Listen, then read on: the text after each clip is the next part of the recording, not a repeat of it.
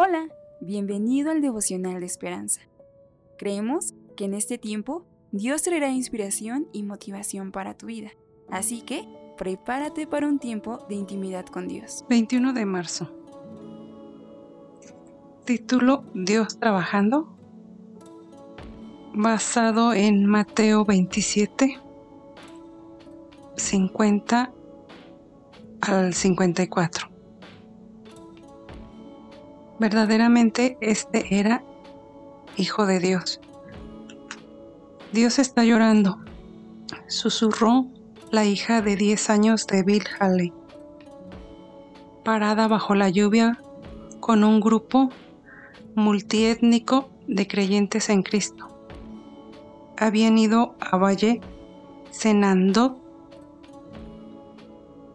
para encontrarse con Dios y clamar con la discordia racial en Estados Unidos.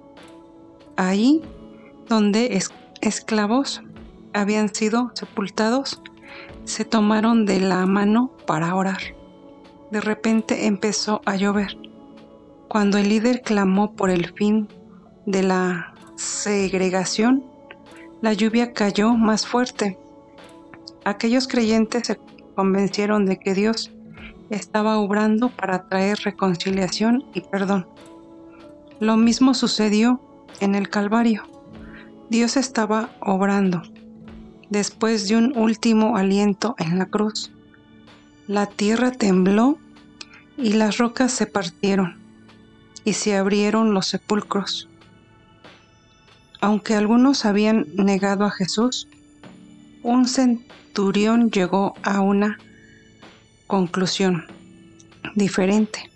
El centurión y los que estaban con él, visto el terremoto y las cosas que habían sido hechas, temieron en gran manera y, dijeron, verdaderamente este era hijo de Dios.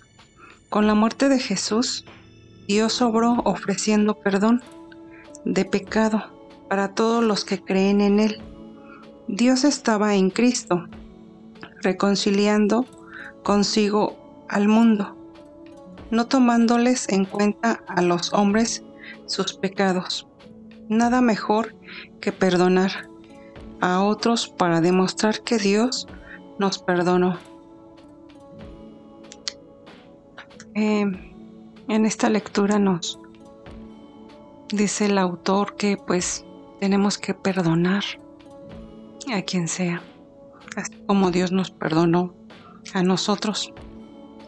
Tenemos que perdonar a aquellas personas que son nuestros enemigos, a las personas que tal vez no nos quieren, perdonarlos y que Dios sobre esas.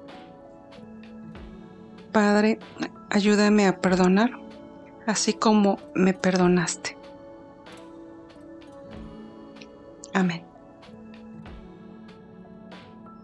Esperamos que hayas pasado un tiempo agradable bajo el propósito de Dios. Te invitamos a que puedas compartir este podcast con tus familiares y amigos para que sea de bendición a su vida. Puedes seguirnos en Facebook, Instagram, YouTube y Spotify como Esperanza Tolcayuca. Hasta mañana.